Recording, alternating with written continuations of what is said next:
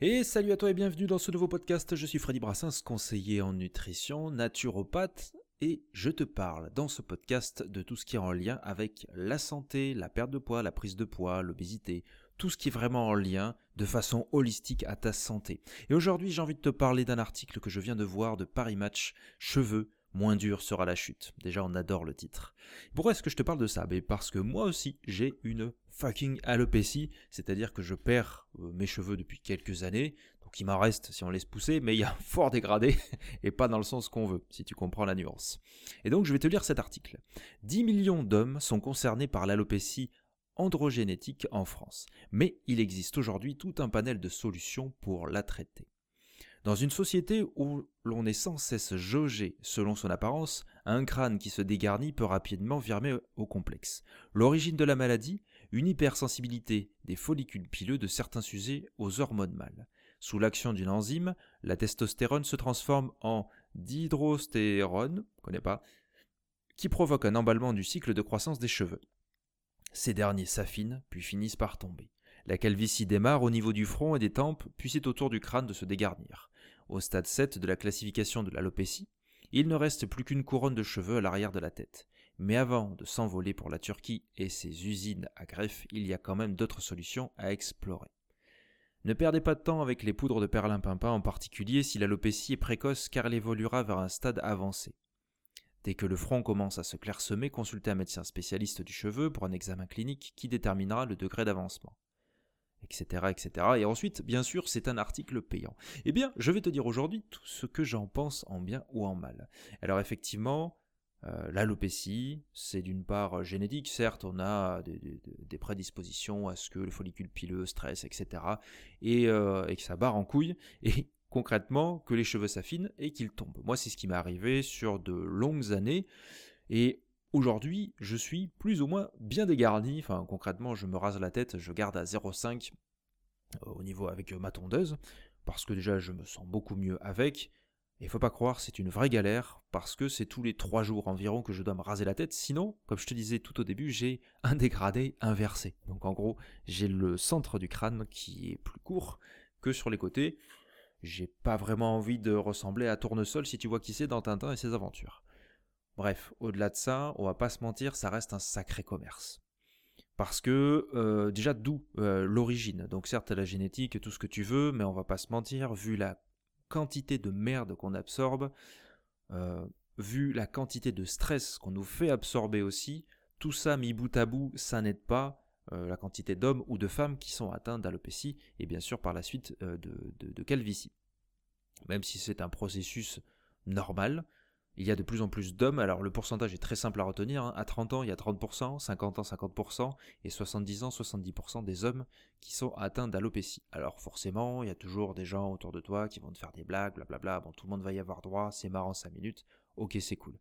Est-ce que euh, c'est une gêne? Oui, tout au début c'était clairement une gêne, parce que je ne supportais pas, parce que j'avais quand même beaucoup de cheveux, enfin en tout cas, oui non, j'en avais beaucoup, j'en avais pas mal quand même, et, en fait, tu vois que ça s'enlève, tu peux faire moins de coiffure, voire plus du tout. Et c'est ta personnalité qui se dégrade. Alors je vais faire une, une aparté, mais qui est quand même en lien. je vois avec les personnes qui sont atteintes de cancer, qui font des chimios, je sais que j'en ai autour de moi, et il y a toute cette apparence d'aller acheter une perruque, de, ne plus se voir comme avant, de ne plus se plaire, de se voir se, se détériorer. Alors, moi j'en étais pas jusque-là, mais effectivement, de voir ses cheveux qui se clairsème de voir ben, ton, caillou, hein, concrètement, ça fait bizarre. Ça fait bizarre, c'est une construction à avoir. Euh, les gens qui te font des vannes, bah, c'est pas très cool. Ça c'est clair, bon, tu prends sur toi, moi ça va, je suis paré maintenant. Euh, maintenant, il faut dire que là actuellement, je m'en bats les couilles, clairement, mais il y a quelques années, c'était différent. C'est comme si quelqu'un dans la rue te dit Ah, t'es gros, super, waouh, euh, bah, je le sais, merci. Ah, t'es chauve, bah, je le sais, merci. Enfin, voilà, ah, t'es noir, enfin, t'as compris l'idée. Bon, peu importe. C'est à chaque fois que tu as une caractéristique qui est différente des autres, ça ne plaît pas. Et pourquoi? C'est tout simplement parce qu'il y a ce refus d'être comme ça, d'être différent de l'autre, de vouloir se noyer dans la masse. Alors, je te disais tout à l'heure que c'était un euh, tout ce qui est pas de gain hein, concrètement, parce que là tu tapes calvitie ou alopécie sur internet, tu vas trouver des remèdes miracles. Tu vas trouver des, des, des, potions à mettre sur la tête, tu vas trouver des voyages pour la Turquie extrêmement peu chers, euh, des, ou des cliniques en France extrêmement chères. pour justement euh, ben, redorer ce blason du chevelu. Alors ok, sauf que c'est énormément de contraintes, on va pas se le cacher non plus. Parce que je m'étais renseigné bien évidemment. Alors je voulais pas dépenser de la thune dedans, mais je veux savoir comment ça se passe. Donc en gros, ils te prennent des cheveux de l'arrière de la tête, là où ça pousse absolument tout le temps, tu vois, la fameuse couronne. Ils te les replantent bah, aux endroits où tu es dégarni. Et derrière, donc il y a plusieurs phases, hein. ça, ça, pousse, après ça, il y a une autre chute, et tu dois mettre des produits, alors euh, minoxidil ou je ne sais plus quel autre produit, mais si tu ne le mets pas couramment, il va falloir que tu refasses des greffes. Et c'est pas dingue. Tandis que ben, tes cheveux, ben, si tu as de la chance, comme moi, ça va à peu près à ma tête, avec de la barbe, ça passe très bien. Tu mets un bonnet. Hmm.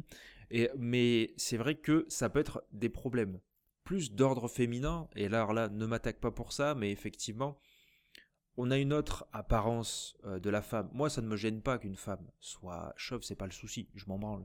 C'est la personne elle-même, parce qu'elle s'est souvent vue avec des longs cheveux, avec même des cheveux tout simplement, des cheveux courts, et il y a cette apparence-là de dire, ben, j'ai mes cheveux. C'est même au-delà du fait d'être une femme, c'est d'être une personne tout simplement. Mais tu auras compris, je pense, ce que je voulais dire.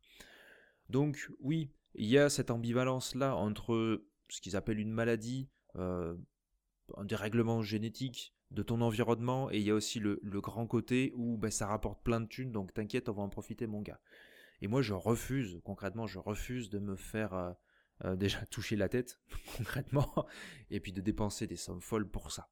Si à un moment ils me disent ouais il y a un cachet qui va faire que ça redémarre, même là je vais hésiter parce que euh, j'avais été voir quelqu'un alors une spécialiste des cheveux hein, alors je me rappelle plus enfin dermato c'est ça qui est pas des, que des cheveux d'ailleurs mais euh, qui, m'avait dit en gros, soit vous laissez comme ça, soit vous prenez un cachet à vie pour que ça reste à l'état actuel. Donc je perdais mes cheveux déjà. On va s'éviter les conneries hormonales et tout ce qui s'ensuit, n'est-ce pas? On prend assez de perturbateurs endocriniens dans la tête. Donc c'est une question même d'époque parce qu'il y a toujours eu des chauves mais il va y en avoir de plus en plus même des enfants des enfants qui arrivent là il y a de grandes chances qu'ils soient chauves précocement. Pourquoi? Parce que les facteurs génétiques vont jouer, certes, ça vient en général de la mère, mais pas que, pas que. Ton environnement le détermine. Euh, moi, j'ai peut-être des facteurs génétiques, mais c'est surtout le stress, le stress quotidien que j'ai eu pendant des années, que ce soit avec les études ou, euh, ou, tout ce qui s'ensuit. Et, euh, et, derrière, oui, est-ce que j'ai pas mis des produits comme du gel, des choses comme ça, qui ont fait que ça a détérioré ma, plante, de cheveux? Donc attention, se méfier de tout ça, de se dire c'est déterminé, c'est génétique, ok. Mais fais attention aussi à ce que tu mets dans ton assiette et à ce que tu mets dans ton environnement. Bref, je voulais te faire un petit point là-dessus, sur cette chose-là, parce que tu as certainement euh, dans ton entourage quelqu'un qui a de l'alopécie, quelqu'un qui est chauve, eh bien, estime-toi heureux ou heureuse parce qu'il te portera chance. Et j'espère que c'est ce que je fais pour ceux qui sont autour de moi. Allez, je te retrouve dans un prochain épisode la semaine prochaine. Salut